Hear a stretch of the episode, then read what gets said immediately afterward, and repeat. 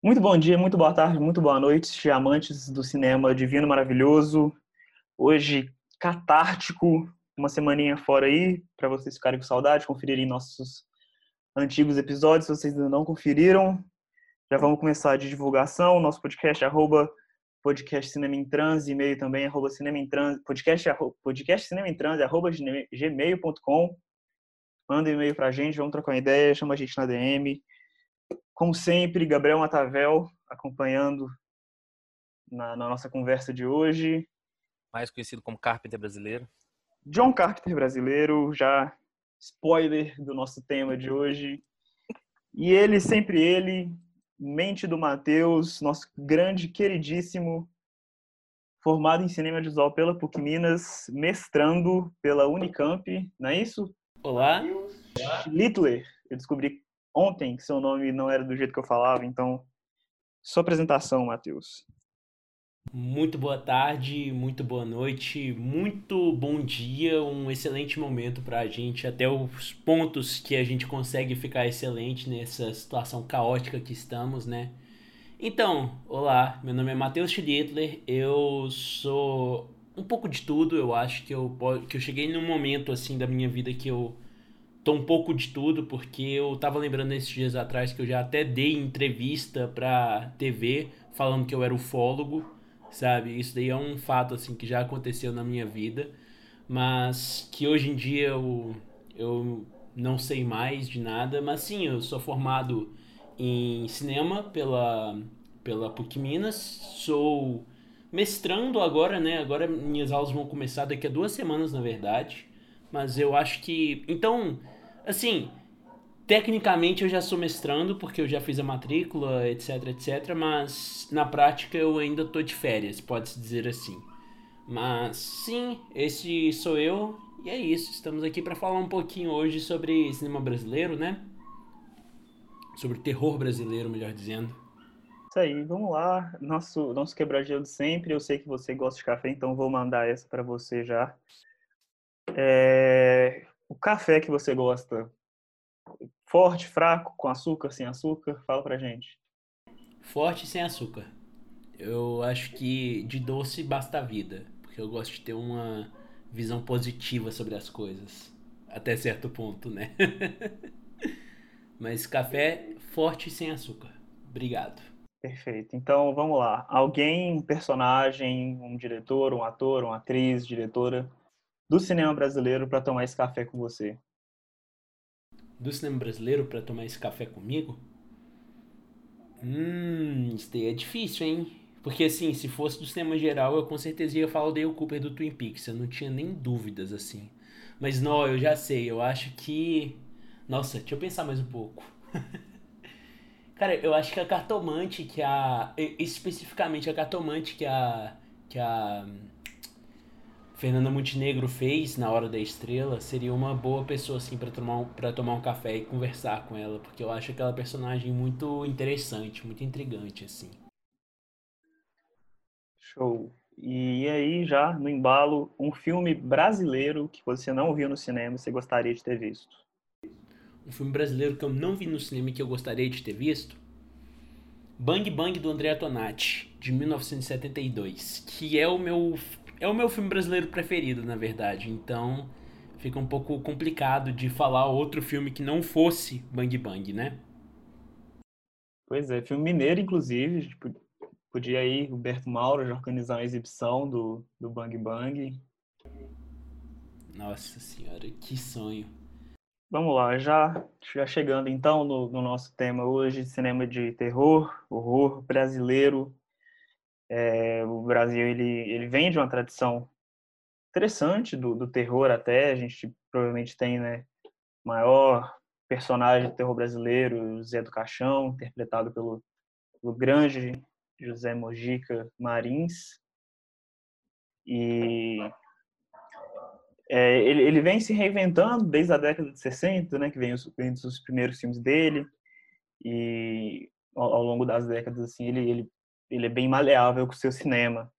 Mas é, eu lembro que semestre passado, na matéria do, do Pedro, de cinema brasileiro, inclusive um abraço, Pedro, se estiver ouvindo a gente, a gente fez um trabalho sobre, sobre terror brasileiro, sobre horror brasileiro pós-2016 e é, alguns filmes que tinham um caráter político mais claros, assim.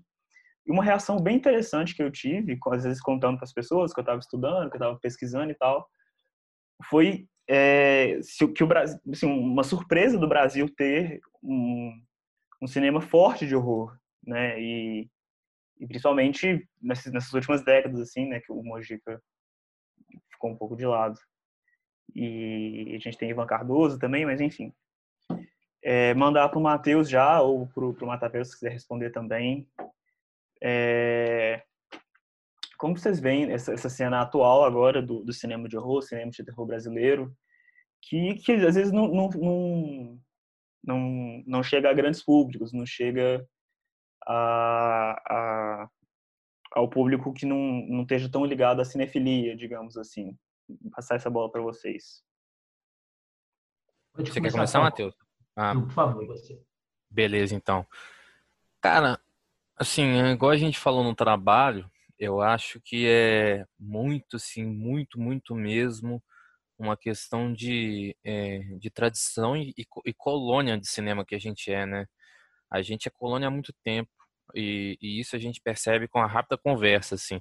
Igual a gente estava eh, até brincando, ô Matheus, que é, é, o típico crítico do, do cinema nacional, né? É um vídeo de um cara lá falando, ah, filme nacional é, é aquele vídeo de, de deputado fazendo sacanagem e tal é um cara que se, são pessoas que se você perguntar não tem, não assistem os filmes e muitas vezes não é nem por mal, né? É, é simplesmente porque esses filmes não estão disponíveis no contexto daquela pessoa.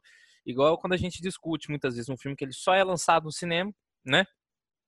O, uhum. Os filmes do, muitos filmes, é, não só de terror, né? Mas assim, muitos filmes um pouco mais independente, nem tão independentes assim, com grandes atores, atores até globais, os filmes começam, é, perdem muito do desse escopo assim de distribuição, assim. Então não vejo que é um problema de gênero. O gênero é afetado, mas não é só do gênero, né? O documentário sofre disso e tal, mas assim, é isso, é colônia cultural, mano. A gente sofre com essa coisa da colônia cultural, infelizmente, a gente tem que romper isso. Pouco a pouco os grandes canais estão entendendo que a gente consome esse tipo de coisa, né?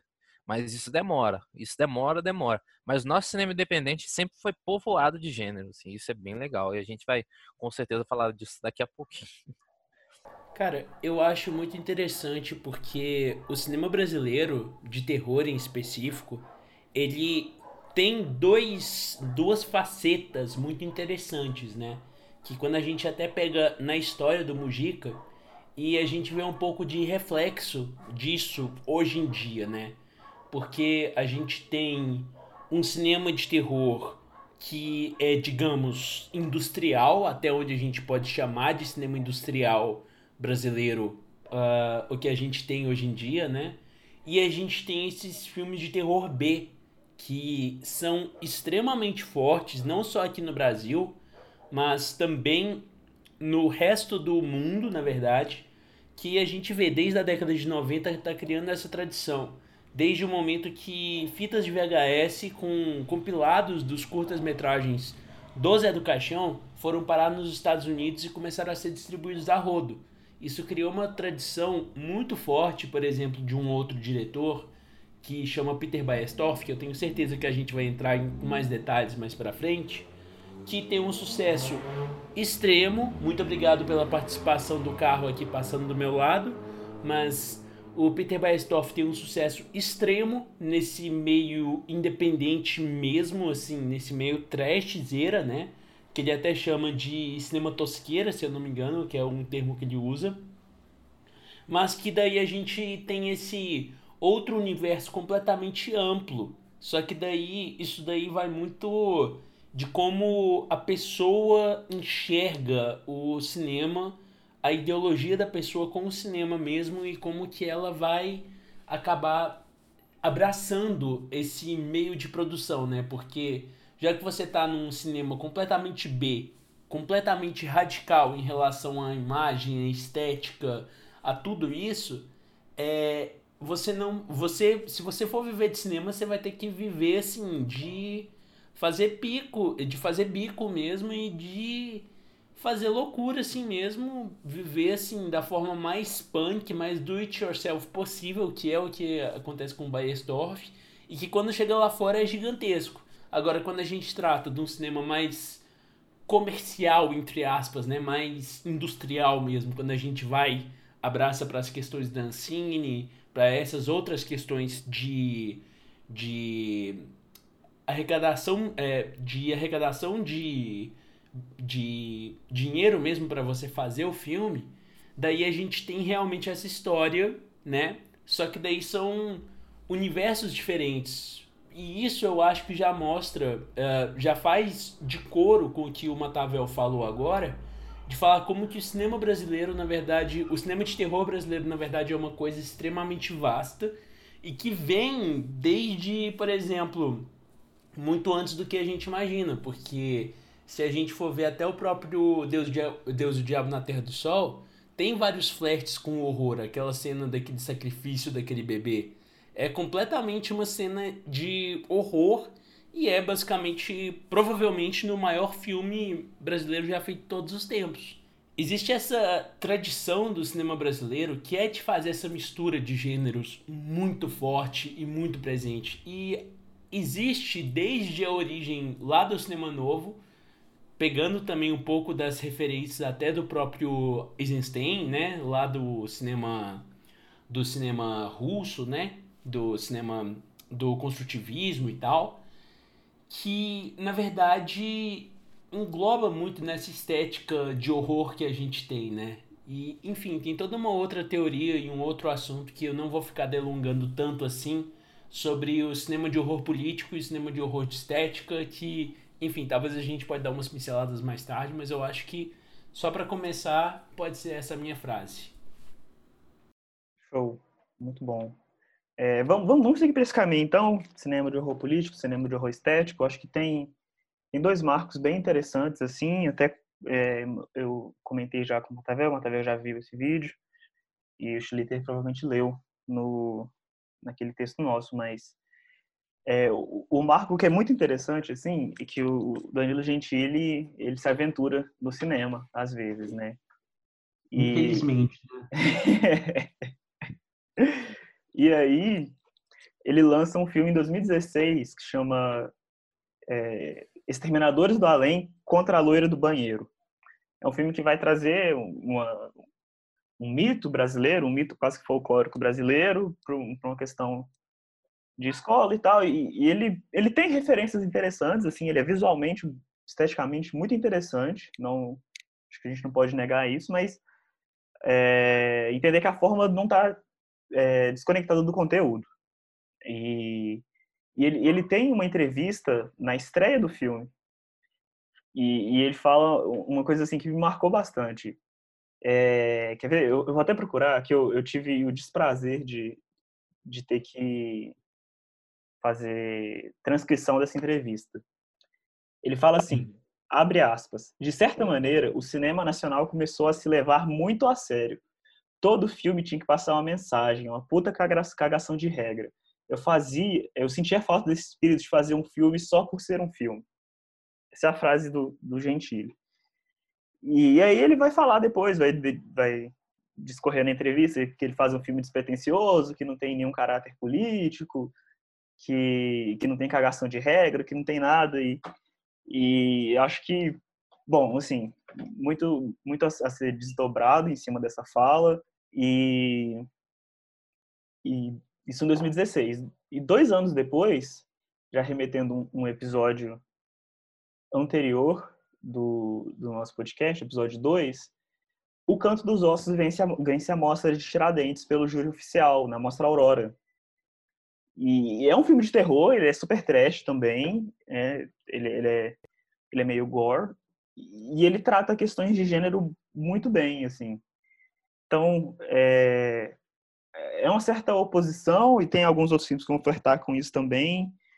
A gente vai ter, de, de um lado de fora, né, o John Carpenter fazendo isso, e eu sei que estou acompanhando de dois fãs do John Carpenter, então é, jogar essa bomba para vocês, assim, essa, essa declaração do, do Gentili sobre o, fazer um filme apenas por um filme, sobre os filmes estarem cagando regra, falando sobre política e tal. Queria que vocês é, aprofundassem um pouquinho nisso dentro da perspectiva do, do horror. Então, eu posso começar? Tranquilo? Não, beleza. Claro, claro. Seguinte, eu acho que existem algumas coisas para a gente pensar acerca disso, certo? Ah, uma delas, e eu acho que a principal, é da gente pensar na história do filme de terror, né? Na, na verdade, não. Que a gente tem que pensar é na origem e na história do gênero terror, né? Que eu vejo que principalmente para meios cinematográficos teve uma grandíssima ruptura mesmo na no filme do John Carpenter no They Live, provavelmente, que foi de 88, né? Porque historicamente quando a gente pega, por exemplo, desde Edgar Allan Poe e desde o próprio conto do Frankenstein, né? Uh, a gente tem muito isso, muito essa característica, pode-se dizer assim, de um terror biológico, de um terror físico, assim, sabe? Um terror ao corpo humano mesmo, uma repulsa ao corpo humano. E daí, quando a gente chega no They Live, ele não tem absolutamente nada de body horror do início ao final. Não tem cabeça explodindo, não tem nenhum monstro. Tem umas pessoas com uma maquiagem que é como se fosse um esqueleto, mas que não é nada assustador. E daí traz essa questão, né? Essa questão muito mais para um antro social, um terror social, que é o que a gente vê hoje, até nesse texto que vocês fizeram e que eu li. Tem, por exemplo, a, a questão de filmes com terror social de hoje, tipo o Us, o, o outro do Jordan Peele, que eu esqueci o, o, o primeiro isso, o Get Out, que é o Corra que a gente tem muito essa questão social, que não tem essa característica física. A gente pega, por exemplo, o próprio, o próprio David Lynch, né? Que pega aí o grande primeiro, o primeiro grande filme dele é o Eraserhead, que é um filme extremamente nojento, que tem uma questão social do proletário, disso, daquilo. Só que o que mais causa angústia, o que mais causa o terror não é o fato do Henry ser um proletário e que tá totalmente fudido e que tá isso, que tá aquilo. Não, é o filho dele que é um monstro. A gente tem nojo, a gente tem repulsa do que a gente vê. A gente não tem nojo e repulsa dos símbolos que esse filme traz. Que, na verdade, a gente não tem uma repulsa consciente, é uma repulsa muito mais inconsciente. Daí depois ele vem com o Veludo Azul, etc, etc. O Veludo Azul, inclusive, é dois anos antes, né, na verdade, de, de They Live, mas não foi tão... Mas o Veludo Azul tem uma questão muito estética, né, dessa estética daquela cena macabra do cara chupando aquele gás, aquelas coisas bem estranhas assim. Mas daí a gente tem em 88 esse They Live que basicamente tem uma um, uma das cenas de mais horror assim, na minha opinião, é de dois caras, um dando soco no outro, os dois caras literalmente brigando, é uma cena muito grande, muito desconfortável. Dos dois caras brigando porque um cara quer colocar um óculos no outro. E esse óculos vai tirar essa visão de, quer dizer, ele vai filtrar as ideologias e vai mostrar realmente as ideologias. E o outro cara, ele tá com medo de colocar esse óculos porque, enfim, já deu para entender a metáfora, né? E é muito difícil porque é uma coisa. É, essa cena dessa luta que me horroriza pra caramba é justamente essa luta que a pessoa tem para aceitar essa, esse lado da sociedade no qual a gente não consegue ver. Então eu acho que o They Live é um marco muito bom porque é um filme extremamente leve de questão estética que revoluciona tudo nesse aspecto, assim, sabe? Até o Green Day, que é uma das minhas bandas preferidas, fez um clipe ruim de uma música ruim baseada no Day, no Day Live, sabe? Virou um marco também. Daí a partir daí, a partir do, da, desse momento histórico, a gente vê, por exemplo, o próprio Cronenberg, que é um cara que é extremamente conhecido por fazer coisas extremamente grotescas. Ele para de fazer body horror e hoje em dia ele tá fazendo filme policial que é tão tenso psicologicamente, que é tão perturbado psicologicamente, só que propõe ter uma mensagem social muito mais através de um simbolismo, uh, de um simbolismo social em relação às classes, etc, etc. Pode até entrar numa questão marxista aqui, né? Tipo, literalmente de luta de classe, essas coisas nos filmes do Cronenberg hoje em dia. Só que ele abandona completamente esse lado biológico. Então existiu essa evolução do terror, né? Uh, um, um, outro exemplo aqui, a gente pegar o livro do Frankenstein, né? Que é basicamente essa, esse terror à biologia, esse terror às mutações genéticas, etc, etc, todos esses símbolos. E a gente pega o maior autor do cinema, uh, o maior autor contemporâneo, que é o Stephen King. Que o terror dele é muito mais social, muito mais concentrado no social, né? Daí a gente vê isso aqui, esse reflexo desse cinema do final da década de 80 pra cá agora nesses, nesses filmes brasileiros novos, que também é muito bem representado por aquele filme que o, que o Renan me mandou, que eu esqueci o nome agora, que é o A Praga do Cinema Brasileiro, né? Daí Daí a, a praga do cinema brasileiro mostra bem isso, de como que essa construção desse horror no cinema brasileiro, curiosamente, diferente desse cinema americano, sempre foi muito mais social e muito mais apegado aos símbolos, né? Enfim, eu acho que é mais ou menos isso, assim, que eu tenho que comentar por enquanto. Eu, eu vou puxar. Já vou falar de Mojica e do, e do da Praga do Cinema Brasileiro. É, a gente vai deixar links tentar deixar o link desse trabalho nosso para quem quiser ler também e do, e do A Praga do Cinema brasileiro. Enfim, é, é interessante o, o, Mojica. Primeiro, esse filme é interessante, A Praga do Cinema brasileiro. Ele é uma praga que, que o Mojica joga e, enfim, é um filme de imagem de arquivo muito bacana. Mas num, num dos filmes mais clássicos do, do Mojica, que é o é, A Meia Noite Levarei Sua Alma ele tem o uma primeiro grande sucesso dele, né? Isso, isso. Ele tem uma cena que é muito interessante de ser analisada. Já vi o pessoal comentando e ela traz bastante essa questão dos símbolos.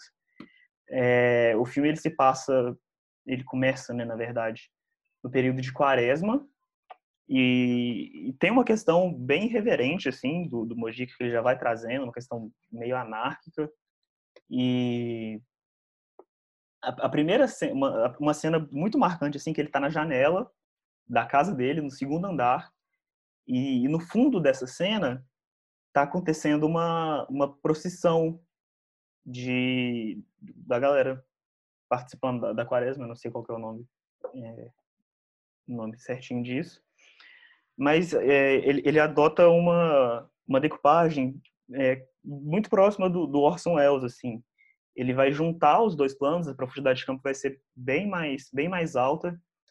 E no primeiro plano, ele vai estar tá comendo um, um cordeiro, e no segundo plano, na janela, vai estar tá rolando essa procissão, que é na quaresma, assim, tendo, né, aí já, já interpretando o cordeiro como um símbolo um símbolo cristão, a, a quaresma é o período que algumas pessoas ah, se abstêm de comer carne vermelha, né, e e é o que a gente já, já falou outras vezes, assim. Tem, eh, tem esse retorno para os símbolos, esse filme é de, década, de início da década de 60, eu não lembro certinho de quando é. 64. A 64, tá certo, confundi. Filme de 64 e, enfim, todo, toda uma questão para ser analisada, né, do, do filme ser lançado em 64, um ano é, muito triste para a história, história do, do Brasil, mas coincidentemente também o mesmo ano de lançamento do Deus e o Diabo, que você comentou agora há pouco. Exatamente. E o cinema, ele, ele tem flertado, é, igual você falou, não necessariamente com, com o filme inteiro dedicado a isso, mas cenas de horror que, que são, são, são vistas né, em outros filmes. E aí, não sei, eu já acabei minha fala. Madame, hoje eu falei bastante agora. Eu entendi o que você estava falando, assim, que é um gênero que ele vai bebendo de várias influências e que ele, ele também coloca muita influência no do, da história do cinema no geral, assim, e eu boto fé demais, mano, porque o, o cinema de terror, ele é, se pá, o mais subestimado, assim, de todos, porque eu acho que a comédia ela ainda tem o, o amparo do público, Fraga. E tipo assim, o ter... eu não tô falando que o terror não tem público, mas o terror nacional não tem público. Então, assim, é... aí o que que acontece?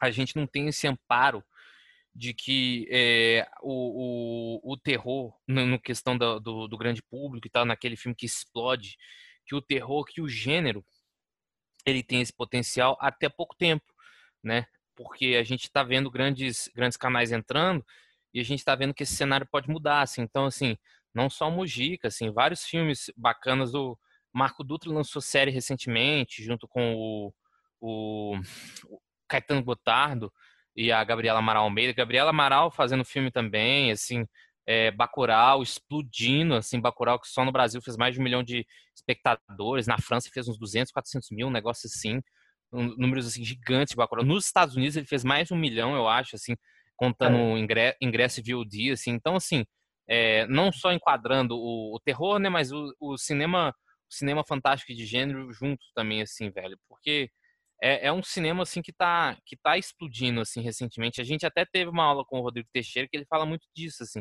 Ele está estudando agora é, muito fenômeno de cinema pós-guerra, né? Que a ele prevê, prevê assim que a vibe do público vai estar tá nessa vibe entre aspas pós-guerra, né? Porque a gente passou por um momento está passando por um momento psicologicamente muito tenso, né? Não é, e, e fisicamente para muitos também, assim. Então, assim, a gente está no momento que o, que o escape também vai ser muito necessário.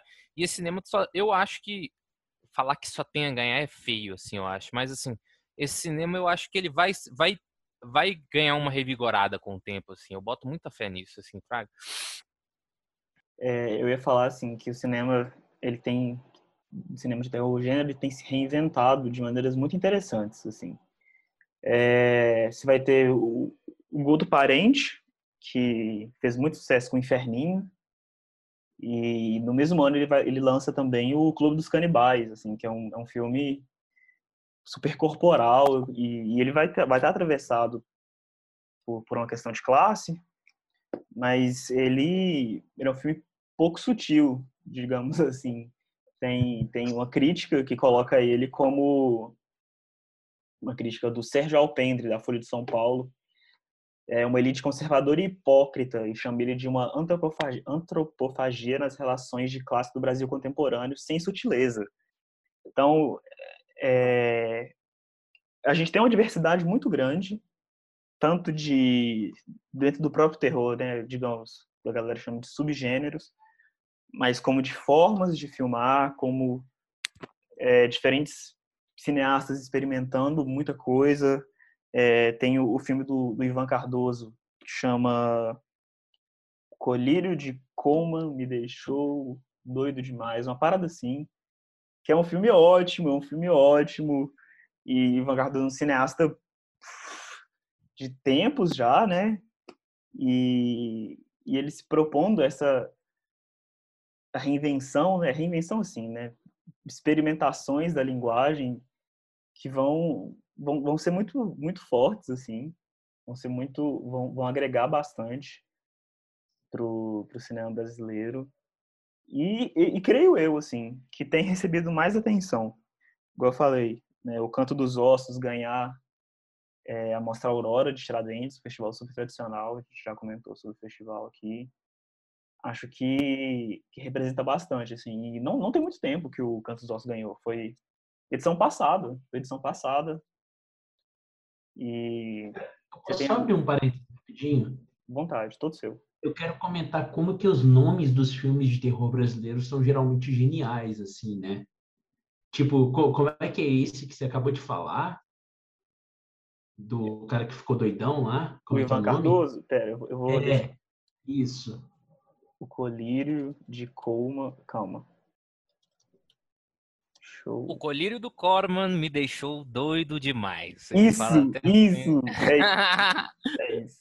Cara, por exemplo, o próprio Bayersdorf, que é o cara que eu falei agora há pouco, né? Ele tem, uma, ele tem um filme que chama Super Chacrinha e seu amigo Ultra Cheat em... Cri, é, peraí, Ultra... É, Super Cha... Pera, deixa eu repetir. Super Chacrinha e seu amigo Ultra Cheat em crise versus Deus e o Diabo na Terra de Glauber Rocha. Gente, olha que nome maravilhoso. Olha só que momento maravilhoso do cinema brasileiro que a gente está vivendo. Esse filme, se eu não me engano, é de 2007, mas enfim. É só uma questão assim dos nomes assim que é uma coisa maravilhosa. Sabe um filme que inclusive pensando assim na no termo etimológico mesmo assim, de horror, né, de terror, que causa muito terror também, que é um filme brasileiro super bem conceituado, etc, etc, é o Cheiro do Ralo. O Cheiro do Ralo tem essa angústia muito grande, né, que então a gente vê que esse movimento de horror, na verdade, assim, talvez até questionando um pouco não, não problematizando, mas tipo assim, colocando aqui uma questiona uma uma, uma provocação, talvez assim, nessa sua fala agora, ô Renan, é a seguinte: talvez, talvez a gente já tenha uma história, digamos, tipo assim, de. Desde a década de 60, né? Como a gente falou, a meia-noite eu pegarei sua alma. A gente já falou da das referências, das pinceladas de terror que tem nos filmes do Glauber Rocha a gente tem nos filmes da de, tipo assim, já da década de 2000, né, tipo o Cheiro do Ralo, a gente já tem muitas influências, muitas influências mesmo de filmes de horror que já estão sendo construídas. Então, isso aqui que a gente está acontecendo agora é uma espécie de um estopim que acabou, certo? Que agora a galera chega e fala: "Nossa, bora fazer". Tem uma coisa inclusive que eu vou citar nomes, inclusive, porque é uma pessoa que eu amo muito um grande beijo para Luciana Jordão, que foi professora minha, eu acredito que foi professora de vocês também, né? Que a Luciana, uma vez em uma conversa particular que eu tive com ela, não foi dentro de sala de aula, não foi nada assim. Ela falou uma coisa que eu acho muito interessante, que eu acho que pode conversar bastante com esse assunto de hoje. Ela falou para mim que a gente, como realizador de cinema, tem que voltar para o cinema marginal que é essa ideia, é, tipo assim, a execução dessa ideia mesmo que o Glauber teve, né? Que o Glauber é do cinema novo, mas é uma execução muito maior. De que para fazer um cinema basta de uma ideia na cabeça e uma câmera na mão. Certo? Que é trabalhar com os recursos que tem para falar sobre a atual situação que a gente está vivendo. Certo? O que acontece é o seguinte: Hoje em dia, com esse boom de filme de terror, a gente tá vendo que é mais ou menos isso. É uma galera que não tem um orçamento grande, que tá com uma câmera na mão, um roteiro, né? Tipo assim, um, um roteiro na cabeça, vai lá, faz, dá a cara para fazer e tal, e tá refletindo justamente essa situação que a gente tá. Outra coisa também que é, reflete muito sobre os filmes, é, na verdade, que pega uma influência muito grande de cinema de terror é o próprio cinema marginal, que até nesse filme daí da, da maldição do, do cinema brasileiro, tem várias e várias e várias cenas do Bandido da Luz Vermelha, que é do Sganzerla, né? Que é o grande marco do cinema marginal. Então, existe essa re, essa redescoberta, podemos dizer assim, de cinema marginal, assim, que eu tô achando muito curiosa, que pode ser também um pouco sobre esse estopim várias coisas que estão se acumulando para acabar nesse estopim que a gente está tendo hoje de produções tão boas e tão interessantes do cinema brasileiro. Agora o que falta não é público, é distribuição, que é o grande problema do cinema brasileiro, mas daí já é um outro assunto de uma outra rolê, de um outro rolê porque público tem. O que não tem é uma distribuição boa para qualquer gênero que a gente tem no Brasil. E hoje em dia a gente também não tem nem governo, né? Assim, não é um governo que ajuda a gente, a gente não tem nem governo, ponto. E a gente tá numa situação do cinema brasileiro que a gente precisa de auxílio do governo. Assim, que a gente precisa, a gente precisa do auxílio do governo porque a gente não tem uma indústria do cinema que é privada igual a gente tem nos Estados Unidos, eu acho que na França também é assim, mas enfim, isso daí é uma outra questão. E mesmo assim, os dois muito é, com muito apoio do, dos governos, né? Sim, eu mandei para os meninos esses muito... dias o, o, Hollywood, né, o, a Los Angeles Film Commission, Hollywood estava dando, eu acho que era 89 milhões para produção. Não é produção independente, não, filha. É produção, direção do Soderbergh, produção da Reese Witherspoon, cada um pegando 10, 15, 2, 5 milhões, mano. Bota uhum. fé. Então, assim, eu fico puto porque, por exemplo, um filme que lançou agora na pandemia, o M8, do Jefferson D, um terror é, muito foda, assim, muito, muito foda, tá na Netflix aí, que é, eu gostei bastante do trailer, pra, por sinal, assim, e ele tem várias temáticas aí que remetem a, a um, vários lançamentos recentes, e, cara, eu tenho certeza que se esse filme lançasse no cinema, né, na, na sala, ele não ia pegar público, velho. Não porque o filme é bom ou ruim, o filme pode ser uma obra-prima. Ele não ia pegar porque não ia ter distribuição. Bastou o Bacurau explodir, explodir, não é fazer pouco público, explodir para ele aparecer pouco tempo no jornal. Ele é. precisou de ganhar cane, ele precisou de explodir nos Estados Unidos a ponto de fazer um milhão de vendas.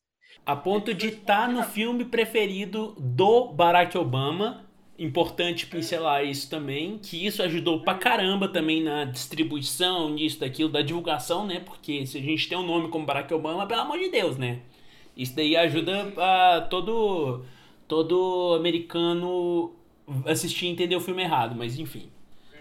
Não, então, velho, assim, é, é um negócio que eu fico muito puto, porque é, antes, quando a gente brincava, assim, outras pessoas brincavam sobre cinema, eu levava na boa, mas agora eu tô ficando meio puto porque não é que a gente não vai ter o financiamento, porque tem lugar que tem financiamento e, e, e, tem infraestrutura, ou tem infraestrutura, mas não tem financiamento. Aí um cara que não tem tanto dinheiro, por exemplo, ele pode ter uma facilidade de parar uma rua, de filmar numa praia, de filmar nos lugares com uma documentação mais agilizada. Mas aqui os, os esforços são única e puramente dos estados. Uh, não estou exaltando São Paulo, mas os esforços da SPCine, cara, não é uma puta de um, de, um, de um, órgão, mas é um órgão que ele começou a, a agilizar o processo de produção, já traiu, tipo assim, três, quatro longas internacionais, séries e tal de fora, série, tipo assim, quadruplicou a produção, a produção de São Paulo de publicidade, enfim.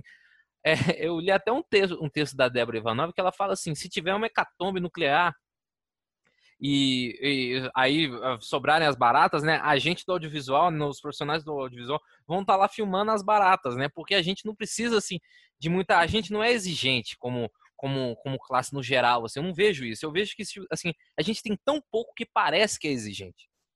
Entendeu? Mas quando você quando você vai ver, a gente não tem quase nada, cara. Se você for comparar com os outros setores, é, até as outras mídias, né? Porque a nossa mídia ela tem um mercado, né?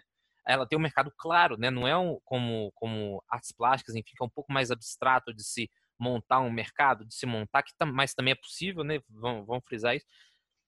A gente não tem, velho. A gente não tem onde, onde se agarrar, velho. Assim, nomeação de Mário Frias para a Secretaria da Cultura, o negócio foi só afundando. Eu, eu acho. Eu, eu tenho. Vou fazer uma teoria da conspiração aqui, já que o negócio é terror, né? Eu acho que o que o Bolsonaro está fazendo é que ele está querendo transformar todos os cineastas do Brasil em youtuber. Eu acho que é isso que está acontecendo, entendeu? Desculpa a piada, gente, enfim. É, não, assim, dois pontos que eu quero, eu quero trazer dessa discussão. Chegou no assunto que o Matavel gosta de falar todo episódio, que é distribuição, né? esse é o ponto zero. Agora eu vou para os dois pontos. O ponto um, assim, que vocês têm falado, o cinema de terror brasileiro, acho que não só de hoje, assim, ele é um dos gêneros que mais tem proposto é, questionamentos dentro, dentro dele, assim. É, questionar linguagem cinematográfica, questionar o próprio gênero, questionar convenções de gênero. E acho que há muitas décadas, e agora, igual o Schliter falou, esse boom, ele tem proposto isso é, justamente ou não, mas com certeza isso está atravessado pelo, pelas baixas condições que, de, de, de orçamento né, que, que ele tem, assim, é, seja público, seja privado, seja o que for. É, o Canto dos Ossos mesmo é um filme pff, orçamento baixíssimo. É, a gente tem, a gente teve esse ano o Rodson, onde só não tem dó. Não é um, não é um terror, mas ele flerta em alguns momentos com o gore, assim. E, e eles têm se reinventado dentro dentro do possível, digamos assim, dentro do que do que é dado pra gente, assim, né? O Madame falou, a gente não é uma classe muito exigente, mas, sabe, tem como melhorar, tem como colocar num, num patamar que Bacurau foi, assim. Sem, sem entrar no mérito de, de Bacurau ser bom, ser ruim, ser isso, ser aquilo. O Bacurau, ele, ele é distribuído pela Globo, ele tem um quadro, sei lá, 10, 15 minutos no Fantástico, em pleno domingo, horário, um dos horários mais nobres, se não o horário mais nobre da Globo, não sei. É o horário mais nobre da televisão mundial. Sabe? Assim, você tem um horário super nobre com, com um filme brasileiro, com Bacurau, que foi para Cannes, que ganhou, ganhou prêmio lá em Cannes, é, tendo 15 minutos, 10 minutos de, de tempo no Fantástico, cara. Então, assim, uhum. não é difícil, não, não tem muito esforço. E vou até contar um caso que é, que é interessante. Aqui, rapidinho, só, só, só, só para só pra fazer aqui um paralelo, eu tenho certeza que o Bom Joon Ho chegou lá, na, lá no, na Coreia do Sul com carreata, com todo mundo batendo palma, sabe? Tipo, como, como se tivesse ganhado Copa do Mundo, sabe? Tipo, eu não sei se isso aconteceu, mas eu imagino que deve ter acontecido, sabe? Tipo, o cara deve ter sido completamente celebrado lá e tal. Enquanto isso. O Anselmo Duarte, é. quando ganhou a Palma de Ouro. É, ué. Agora a gente vê a situação que a gente está, né? Nossa, era para ser um podcast tão feliz, né, gente? Enfim, continue aí. Conta aí sua história. Nossa, e falar de Anselmo Duarte, mano, nossa senhora, falar do Pagador de Promessas, eu, eu passo a três programas. Esse filme é, é um soco no. Eu, eu nasci em Belo Horizonte, mas eu fui criado em Lavras. Moro em Belo Horizonte, atualmente.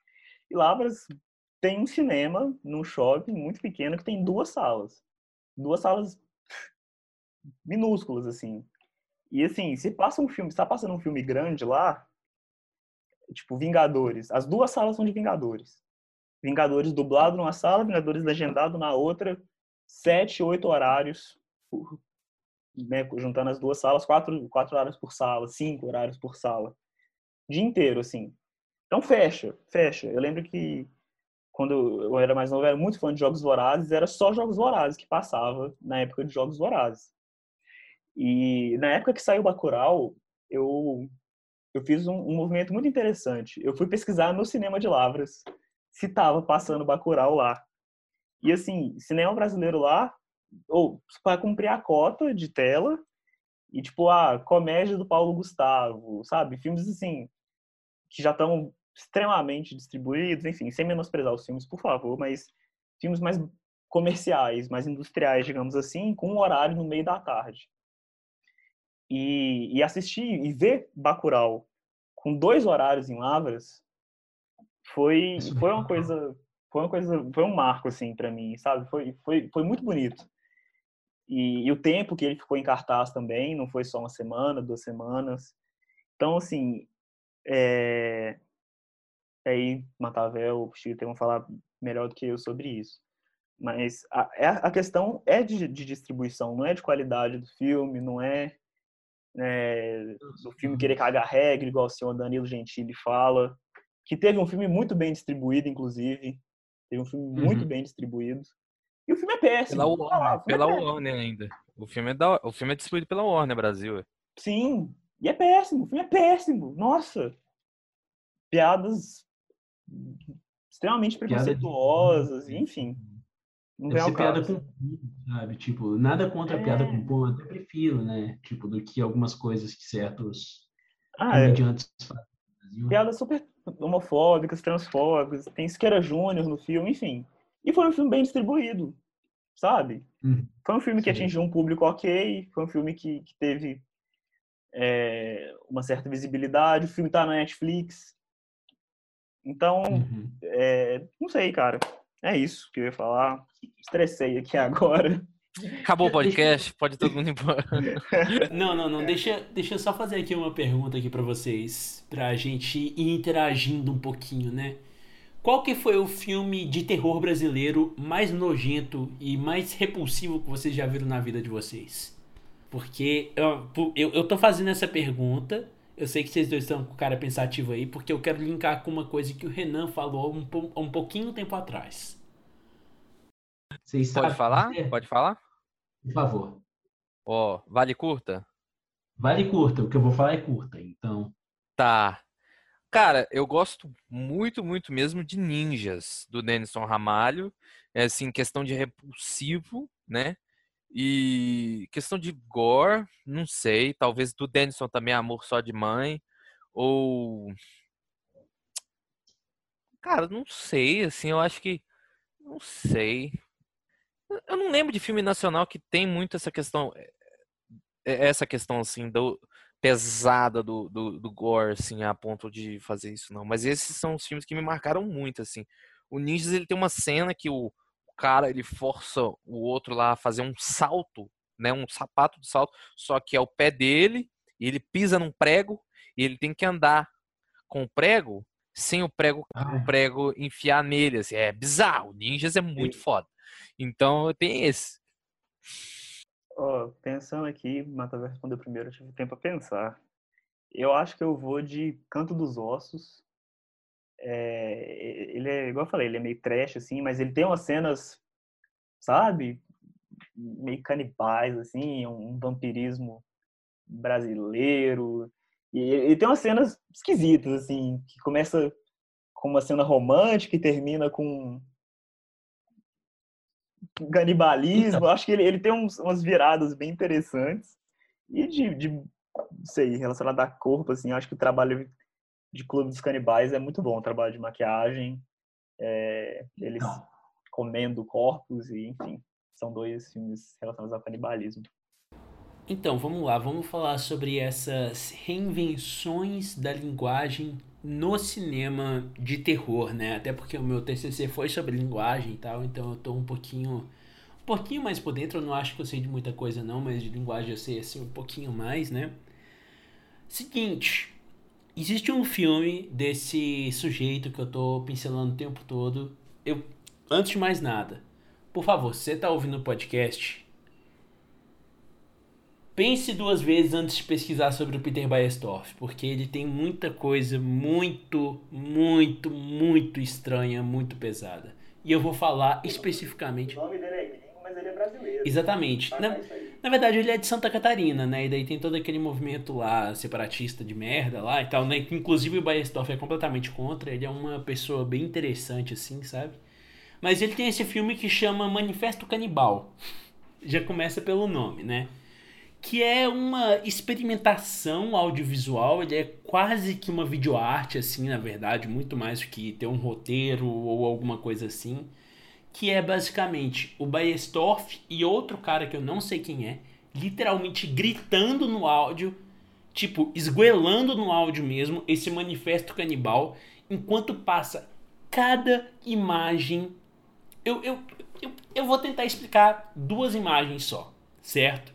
E essas duas imagens. É, é, muito engraçado. Eu tava pensando sobre esse filme. Eu assisti esse filme hoje, né? Reassisti esse filme hoje. E eu percebi que ele deve ser um dos únicos filmes do Baestorff, porque o Baestorff coloca todos os curtas dele no YouTube. O resto ele distribui pelo, por um link, um link do Mega, que eu não tenho. O cara é completamente anarquista, não tá nem aí de ganhar dinheiro. Ele, literalmente, ele colocou todos os longas dele dentro de um Mega e ele distribui para os fãs dele. Eu nunca cheguei a pegar isso não, mas eu tenho um amigo meu que tem que tem isso, ele já falou que vai me passar. Até hoje não me passou, mas tudo bem. Mano, literalmente é um cara pegando uma uma navalha e fazendo símbolo de anarquia na coxa de outro cara. E assim, dá pra ver que aquilo lá é real. Sabe? Tipo, dá pra ver que aquilo é real. E claro, o outro cara tava lá morrendo de rir, dando gargalhada e tal, sabe? Tipo, só não tava pulando porque senão ia cortar mais a perna dele, né? E o outro é um cara que literalmente pega uma seringa. Você, você começa a olhar aquela cena e você fala: Pera, esse cara vai usar heroína? Não dá, porque não existe heroína aqui no Brasil. Ou se existe heroína aqui no Brasil é extremamente caro e esses caras são claramente uns fodidos financeiramente, sabe? Só que não, o cara ele vai, ele puxa o sangue dele, é um outro cara, e ele vai e joga o sangue dele na boca dele. Sabe? Tipo, é uma coisa muito bizarra. E, e tipo. É tão. Esteticamente falando, é tipo assim. A linguagem do filme, né? É literalmente os caras só gritando o manifesto que é tipo assim, basicamente Uh, é, é, quase que um matam seus deuses, sendo que os seus deuses são a câmera. Tipo assim, o cara fica falando, filma com qualquer merda que você tiver. Se você não tiver nada para filmar, tenta filmar de qualquer forma. Sabe, tipo, chama seus amigos para fazer o filme, não faz esse filme com ninguém a não ser seus amigos, só pessoas que têm ideologia parecida com você, porque a gente não tá aqui para ganhar dinheiro. É literalmente uma antropofagia maluca mesmo, sabe? Tipo, que eles estão gritando. E essas cenas bizarríssimas, daí do nada aparecem uns caras tirando a calça e daí eles estão com camisinha no pênis, sabe? Tipo, e daí mostra eles tirando camisinha do pênis. É, é uma loucura, é uma loucura. E eu achei interessante porque é o único filme do Paestorff, se eu não me engano, que não tem censura para maiores de 18 anos. Sendo que é um dos filmes mais pesados dele que tem no YouTube.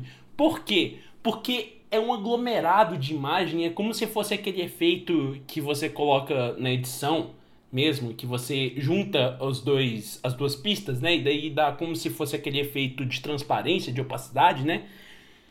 É só isso, um monte de imagem assim, um monte de imagem que você não consegue decifrar e as poucas imagens que você consegue decifrar são isso. Basicamente, a minha teoria é o algoritmo do YouTube, o robozinho do YouTube não conseguiu captar nenhuma dessas imagens, mas a gente que é humano e vê aquilo, a gente fica assim agoniado. E aí, com tudo isso que eu tô falando, por que, que eu tô dando essa volta toda?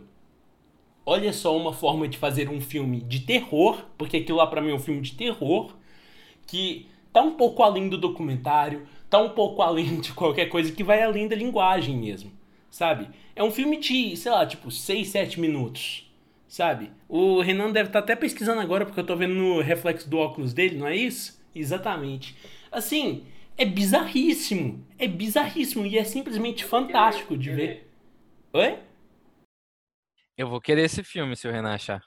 Cara, tá no YouTube, é só você procurar literalmente é, Manifesto Canibal Peter Baestorff. Você acha lá de boa, cara.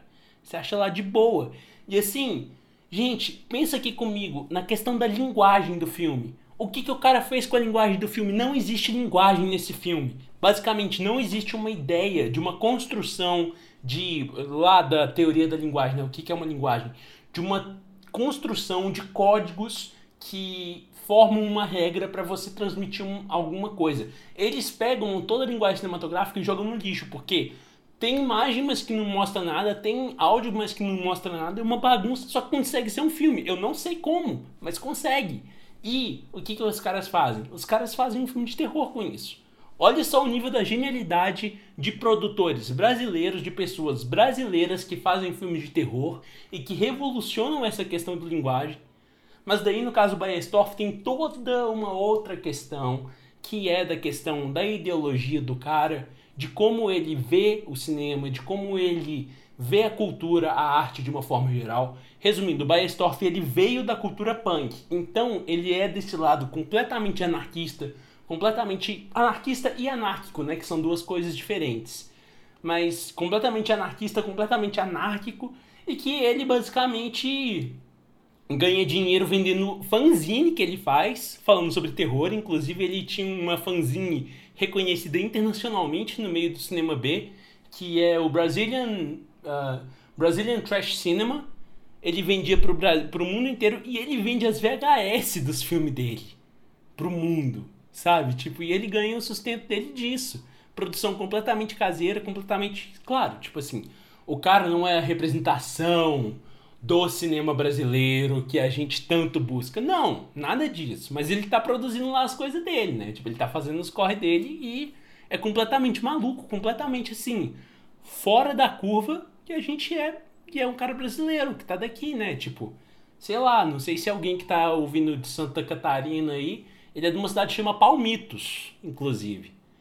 Ele é lá de Palmitos e faz isso aí, pronto. Enfim, esse que é o meu TEDx que eu queria falar sobre o Baiersdorf e sobre a linguagem audiovisual brasileira de um filme brasileiro que questiona todas as convenções através da imagem. Acho, ó, um prato cheio. Amo. Enfim. Caminhando para o fim, é, eu lembro de um dos primeiros períodos que eu estava na faculdade e eu fui assistir um pitching de um trabalho seu, de um curta, que é o Eu Tenho Fome. Era isso que eu estava pesquisando. Sabe? Você lembra dele? Eu lembro sim, pô.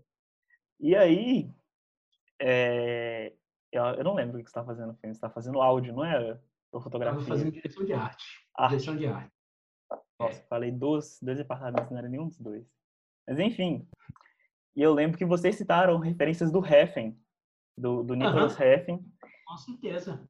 E eu li aqui rapidinho a sinopse, achei o filme fácil. E a gente estava comentando né, sobre possíveis é, desdobramentos do que é horror, do que é o terror e gêneros que podem misturar isso. E às vezes eu tô jogando esse bloco inteiro fora, mas ele pode ser interessante. Hum. A, a sinopse que eu achei no festival de Taguatinga. Uhum. Um assalto em uma empresa eletrônica termina na morte de um dos assaltantes. O mandante do crime, dono da empresa corrente, concorrente, interroga todos os envolvidos para descobrir o culpado pelo fracasso da ação, onde são suspeitos, onde todos, onde todos são suspeitos e têm suas motivações para terem sabotado o crime. Me parece que tem um cadinho aí, justamente pela, pela Então. referência, referência do Heffing, né? Ele tem alguns filmes que flertam, flertam com terror, com horror. Então, vou comentar Então. produção sua. Então, é o seguinte, o Eu Tenho Fome, ele pode ser um pouco mais assim, co- como que eu posso falar? Eu posso falar com um pouquinho mais de propriedade, porque eu, in- inclusive esse roteiro, na verdade, eu fiz a adaptação do roteiro junto com o Diego, que é o diretor, né? E, assim, claro, isso daí é a minha visão do filme, cada um da produção tem uma visão diferente do que esse filme. Na verdade, foi o, provavelmente foi o filme que eu fiz coletivamente com o pessoal que foi mais importante, né? Porque eu também fiz umas experimentações e tal, mas daí é coisa minha que eu tenho um carinho muito grande também. Mas assim, do meu ponto de vista, do que eu conversei e troquei informações com o Gustavo, que foi o cara que fez o roteiro original, né? É que é o seguinte, esse filme não tem nada de terror. Nada, nada, nada de terror. Ah, ele foi, na verdade, muito inspirado em Rashomon, do Akira Kurosawa. Só que a gente pegou essa estética, daí eu posso falar com propriedade porque eu fui o diretor de arte, né? A gente pegou essa estética do Refn e de certa forma um pouquinho ouso falar até que do Dogma, do Dogma 96, né? Porque na verdade o que a gente fez foi, o que eu fiz como diretor de arte foi, já que eu gosto de experimentar as coisas, né? Eu não planejei absolutamente nada da direção de arte. Eu cheguei na locação e falei, o que que a gente tem aqui? Tá, pronto, a gente vai fazer com isso aqui, entendeu? Foi isso que eu fiz um pouquinho em relação ao Dogma. Mas o Refn é muito mais uma influência estética, digamos assim, sabe? Porque o roteiro ele é muito mais baseado em Rashomon. Não sei se vocês conhecem Rashomon, ah, que é Rashomon do Akira Kurosawa, filme japonês que fala sobre um crime que foi visto de pontos de vista diferentes. Daí eh, são representações e, enfim, dissertações desse tipo de crime. O Rashomon é um filme de drama, então eu acho que o. Assim, tô tentando pensar aqui de alguma forma, talvez a estética, a estética mesmo pode, como a estética do Heffen acaba buscando muito desse cinema de horror da década de 80, que eu inclusive tô para assistir um filme que é um filme de terror que parece ser muito interessante, que chama é, como é que é o nome? Que quando o Matavel falou soco no cu, eu lembrei, porque tem uma cena que parece que é mais ou menos isso. É um filme gore, né? Um filme meio gore assim que é A Sociedade dos Amigos do Diabo. Vocês conhecem esse filme ou não? Não?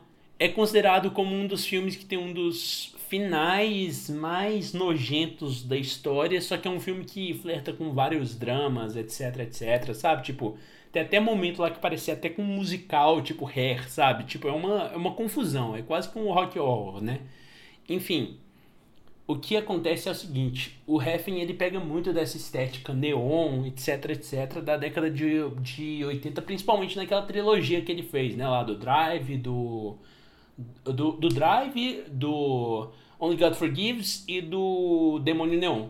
E também ele fez no que pra mim é a obra-prima do Heffen, que é basicamente o um, Too, uh, Too Old to Die Young, que é, a, que é a série que ele fez, que produziu pro com a Amazon Prime, que inclusive eu recomendo para toda todo mundo, é uma das séries mais incríveis que eu já vi na minha vida. Mas enfim, eu acho que a estética vai muito mais a, a estética é a maior influência basicamente assim desse momento do cinema de horror, né, do cinema de terror da década de 80 que a gente pegou do Heaven, entendeu? Eu acho que daí que a gente pode considerar assim, que querendo ou não é uma forma de uma pincelada, né? Depois, o próximo curta que a gente fez, que foi a Cor Rubra, esse sim tem influência de roteiro, de absolutamente tudo. Você trabalhou com a gente nesse filme, Renan, ou não? Não? Ah, não, tudo bem. É porque eu eu não tava lembrando quem que a gente pegou como assistente. Eu achei que tinha sido você. Mas na cor rubra em específico, o roteiro ele é literalmente de terror, sabe? Tipo um terror psicológico, etc, etc, que foi um trabalho que a gente fez no curso de cenografia. Nesse sim eu fiz a direção de som. Mas a cor rubra, assim, de gênero mesmo, ele é de terror, ele inclusive foi selecionado para um festival que é o Festival Pou, eu esqueci como que é o nome, nome completo, que é um festival que tem no sul, da, no sul de Minas, que é especializado justamente em cinema de terror brasileiro, que é uma coisa muito importante se falar, que existem. Eh, existem festivais brasileiros que estão especializando em terror fantástico, nessas coisas, terror de gênero mesmo, que é no caso da Corrubra que foi para lá. Mas enfim, é isso aí que eu tenho para falar. Você não vai jogar esse bloco fora porque eu concluo com uma coisa que eu acho que é importantíssima de ressaltar aqui no podcast. Isso aí. É, tem o Festival Guaru também, Festival Guaru Fantástico. Uhum. Já, já... Fantaspoa. Fantaspoa, que eu acho que é o maior, né, de, do, de gênero, assim, do bem focado, assim, que vai até rolar por agora, que vai ter workshop com o Lourenço Mutarelli, uma galera, uma galera pica. Um festival bem, bem grande, assim, do Sul também. Tem bastante coisa rolando, cara. Isso é bem legal, assim, eu fico, fico feliz. O que eu acho é o seguinte, que nós, como realizadores, como isso, como aquilo, né? No cinema brasileiro hoje, a gente tem que parar e assistir, sabe? Tipo, muita coisa assim, muita coisa bacana. Eu acho que todos esses filmes que a gente citou aqui, eu acho que é importantíssimo, né? Se eu não me engano, o Spielberg falava que a melhor forma de você estudar cinema é assistir no cinema. E eu acho que isso é uma coisa que a gente tem que refletir bastante, assim. Mas, assim, se fosse para eu pegar um sonho, assim, meu... Inclusive, é uma pergunta que eu queria fazer para vocês dois, assim, também. Eu vou dar o meu gancho para daí vocês dois também falarem, assim. Se fosse para imaginar um cinema de terror brasileiro idealizado, onde que vocês queriam que as pessoas pegassem inspiração? Eu já falo de, de cara que é Twin Peaks, que para mim é a melhor coisa que existe no mundo. Eu sou obcecado com Twin Peaks. E eu acho que existe um potencial gigantesco. Tava até conversando com uma amiga minha sobre isso. Existe um potencial gigantesco de fazer um Twin Peaks brasileiro, sabe? Tipo, com o Murilo Benício fazendo o Dale Cooper, porque é o Murilo Benício, assim, sabe? Tipo, e é o Dale Cooper. Mas, assim, o, o, o que eu falo é o seguinte, eu acho que se a gente começasse a pegar uma coisa um pouco mais desse cinema um pouco mais surreal do David Lynch, misturando um pouco com outros gêneros, que é o que ele faz com o Twin Peaks, né? Que ele pega até nossa, gente, imagina um filme de terror brasileiro que tem essa pegada meio policial, etc, etc, com atuação estética baseada em Avenida Brasil. Não existia coisa mais perfeita. E isso que é o Twin Peaks, sabe? O Twin Peaks é basicamente essa coisa meio metafórica, meio isso, meio aquilo, com cinema, é, com novela mexicana e misturado com, sei lá, tipo, com coisa policial, sabe? Tipo, eu acho que isso seria uma coisa muito, muito, muito legal da gente ver no cinema de terror brasileiro a partir de agora. Eu quero saber de vocês. O que, que vocês acham? Cara, Adriana Esteves e Benício, o que, Benício? Murilo Benício, cara, atuando pra esse filme ia ser tudo, sim. Que ia ter pra ninguém. Ia ser um, um, um filme recorde de bilheteria, como, como diria nossos amigos do Choque de Cultura, se colocar um acidente de carro no meio fica perfeito. E é isso, cara. O filme é isso. Cinema Não, mas, é assim, isso. Eu tô falando, tipo, se vocês pudessem recomendar uma coisa, assim, pros novos, pro, pros realizadores assistirem e inspirarem alguma forma, assim, sacou? Pra fazer alguma coisa assim. Eu, cara, recomendaria o Twin Peaks. Tem tanta coisa, assim, mas Twin Peaks é muito bom. Deixa eu ver. Depende muito, né, velho? Tipo assim, se for pra um lado mais trash, seria um Evil Dead da vida. Se for pra um lado mais, mais, mais denso, a gente pode ir pra, sei lá. Farol. É, farol. Que a gente quer, chamado. gente, a gente quer. Não, cara, tem, tem muita coisa. E a proposta, você me lembrou na hora. Se eu fechar os olhos agora. Uma série do Murilo Benício, do Globoplay, que eu acho espetacular, assim, muito boa. Não é de terror, mas é muito boa. Que, que o tom é o tom perfeito, Fraga. É o tom que você falou aí. Com, se tivesse esse, essa virada do gênero, ia ser assim, espetacular, assim. Tem, tem, tem muita coisa, assim, tem muita coisa. Sei lá, mano, umas, umas releituras aí, não sei, assim, cabe, cabe bastante coisa. As séries brasileiras estão vindo para um lado distópico, que, que tem um pouco de terror, né? O 3% flerta um pouquinho. Tem, tinha uma série da Globo, cara, uns tempo atrás, eu não lembro qual que era, que era tipo Lost. Supermax. Supermax! Cara, Nossa, eu lembro que eu, eu, eu vi os, os- os primeiros episódios e eu ficava muito louco, velho. Muito louco. A galera falando que era o Lost brasileiro, versão melhorada. E era muito doido mesmo, cara. O Supermax era muito doido. Acho que Não, gente. Tem- E tem assim, muita gente- fonte aqui, bicho. Aqui, a gente tá dando, a gente tá rodando, rodando, rodando, rodando, rodando, rodando, mas a gente não tá chegando no ponto que é o ápice do audiovisual, do terror audiovisual brasileiro, que foi Os Mutantes Caminhos do Coração. Pelo amor de Deus, gente. Pelo amor de Deus. Você vai ter que colocar muita left track no fundo, né? Tipo, nesse... nesse... nesse- Cara, não- tem um, tem um terror com o Criolo, bicho. Um filme. Tem o, o juízo, o juízo. Juízo, o cara, Juízo. esse filme é eu vi ele no Belas Artes, bicho. Muito doido. Vamos- cheguei onde eu queria chegar já. É Recomenda- massa. recomendações brasileiras. É, aí pode ser livro, pode ser podcast, pode ser filme e tal, mas eu já vou, já vou puxar a minha aqui. Eu sou sempre o último, mas hoje eu tô sendo o primeiro.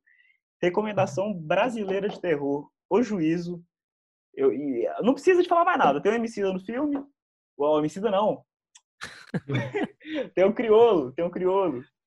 E é um filme massa, é um filme doido. Eu nem esqueci de pesquisar onde que acha esse filme aí. Mas, filmaço, minha indicação. Eu tenho uma aqui que é pica, que vocês vão gostar, que é a linha direta. É, o- é a coisa mais aterrorizante da história, do, sei lá, do mundo. E com aquela narração super, sei lá, é tipo, aqui, nossa, mano, aquelas séries é, ah, oitentistas, assim, mas é uma, aquela narração densa, assim. Quando o cara não era pego, que ele olhava pra câmera e falava assim, é, e o assassino pode estar próximo, eh, pode perto de você. É muito foda, cara. É muito foda. Era muito foda, eu esperava e eu ficava morrendo de medo, cara. Eu ficava morrendo de medo. Eu ficava na ia na ia, para cama da minha mãe, cara. Era, era muito bizarro. Eu lembro. Eu lembro que eu peguei o final desse programa e depois ele parou. De tão bom que é. Ele parou que era bom. E esse programa tem uma, pu- puta uma puta realização dramatúrgica em cima dele. Tem vários estudos que eles falam, se você colocar o ator X pra interpretar fulano, ele não vai ser comprado como vilão. Enfim, assim, tem toda uma construção que a gente subestima dos nossos programas, mano. Cara, a, A gente, gente- esqueceu, Obrigado. a gente esqueceu do Lendas Urbanas, do Gugu, cara. Uma Nossa, geração sim, inteira ater- aterrorizada, sem dormir direito. do. Você tá doido? Aqui, Eu tenho, eu tenho na real três recomendações pra fazer. Desculpa, porque vocês sabem como que eu sou. Eu sou a pessoa das recomendações, né? Eu vou recomendar, na verdade, um filme que não tem absolutamente nada de terror, mas é um filme super interessante que eu descobri esses dias atrás, que tem completo no YouTube, que chama Na Mira do Diabo, que é um filme de western, completamente western spaghetti mesmo, sabe?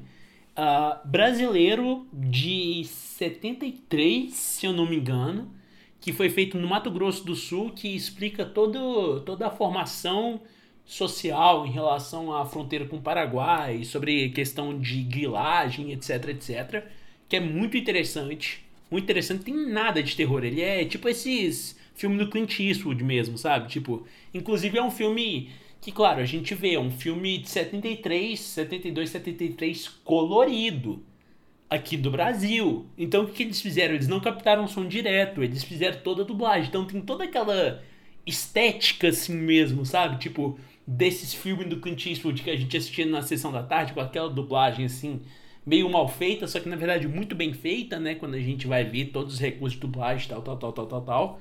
Chama Na Mira do Diabo, muito bom.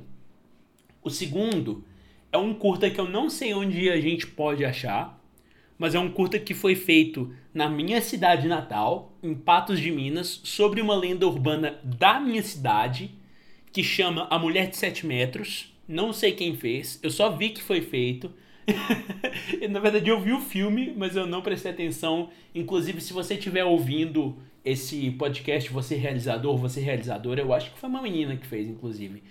Mil perdões por eu não estar citando vocês. Eu, eu, olha só, eu estou até usando gerundismo, não estou citando o seu nome, mas saibam que eu gosto muito de vocês por vocês terem feito isso, sabe? Porque é uma representação de patos assim que eu acho fantástica e é um filme que ficou muito divertido, muito legal. A terceira é um disco. Olha só, o Matheus vai falar de música, sim.